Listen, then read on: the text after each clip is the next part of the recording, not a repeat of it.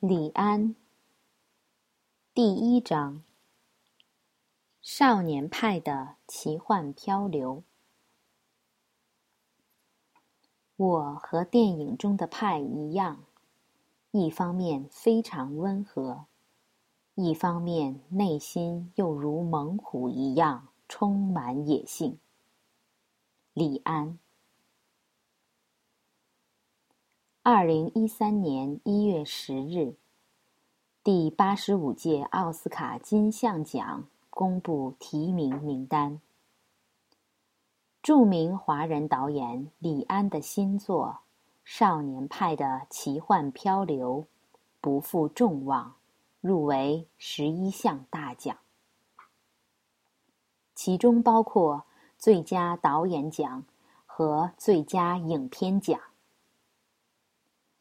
除此之外，该片还入围了最佳电影歌曲奖、最佳改编剧本奖、最佳摄影奖、最佳剪辑奖、最佳配乐奖、最佳艺术指导奖、最佳音效剪辑奖、最佳音响效果奖、最佳视觉效果奖。在第七十届金球奖上，这部电影获得了最佳影片、最佳导演和最佳配乐三项大奖。《少年派的奇幻漂流》是根据杨·马特尔的同名畅销小说改编的电影。故事的主人公。是十六岁的印度少年派。他的父亲在当地经营一座动物园。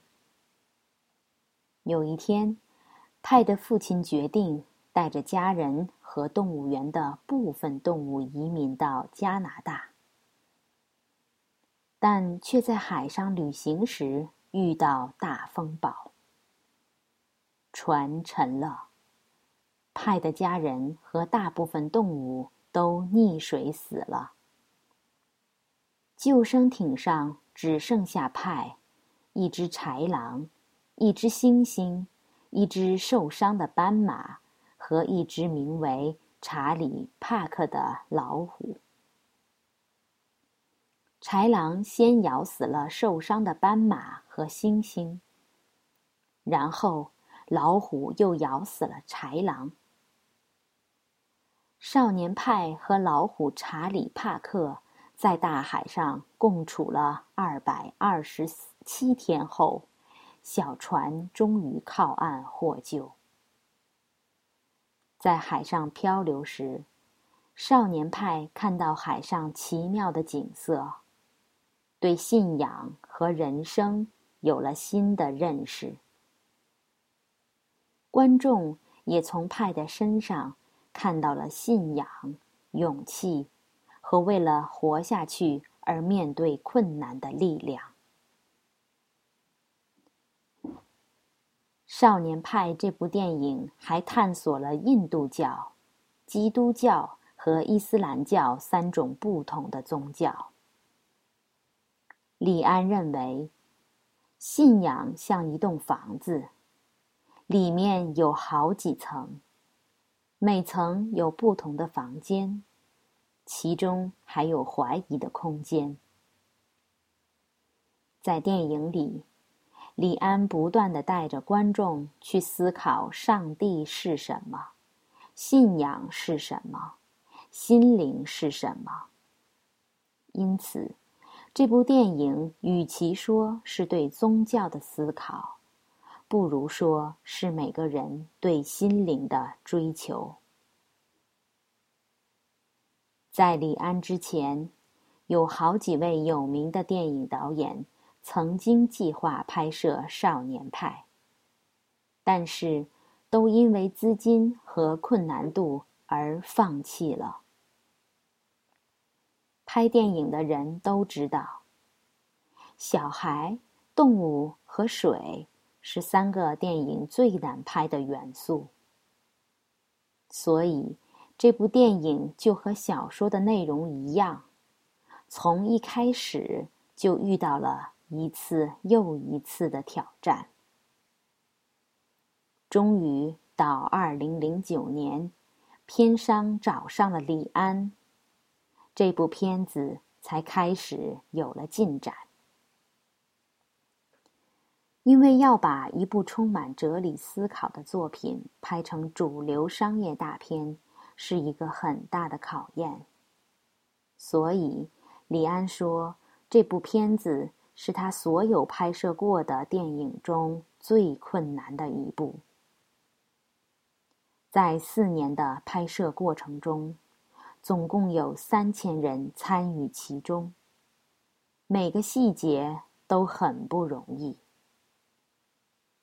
第一，李安为了降低成本，建议片商在台湾拍摄。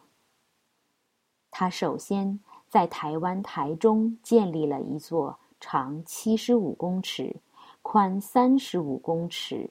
深三公尺的人工造浪池，来模拟海洋。另外，他在印度从三千人中选出两位新人当主角。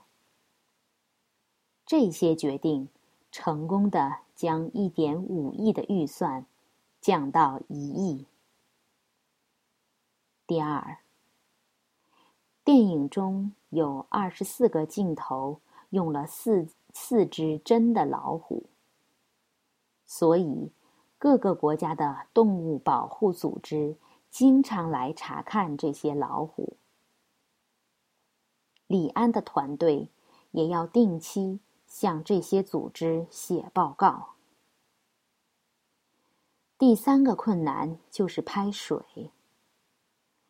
水的每一个折射都变化万千，所以他和工程师花了好几个月的时间研究水的波长、浪形和节奏，又花了两年的时间用电脑制作颜色和反光。书和电影的艺术形式不同，因此。这部电影和同名小说之间也有着不同的特色。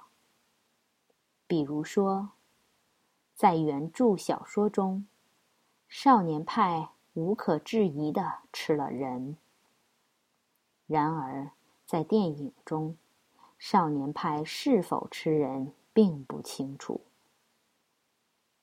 在书中的少年派没有女朋友，电影中有。在书中，小岛没有具体的样子，电影中有。书中并没有过多描写大海，但是电影中鲸鱼一跃而起，晶莹似箭，如诗如画。李安希望电影除了有视觉奇观，也要给观众一个想象的空间。电影。应该是要刺激观众的感情和想象力，在商业和艺术上达到一个巧妙的平衡，最后能引导观众去思考人生的价值。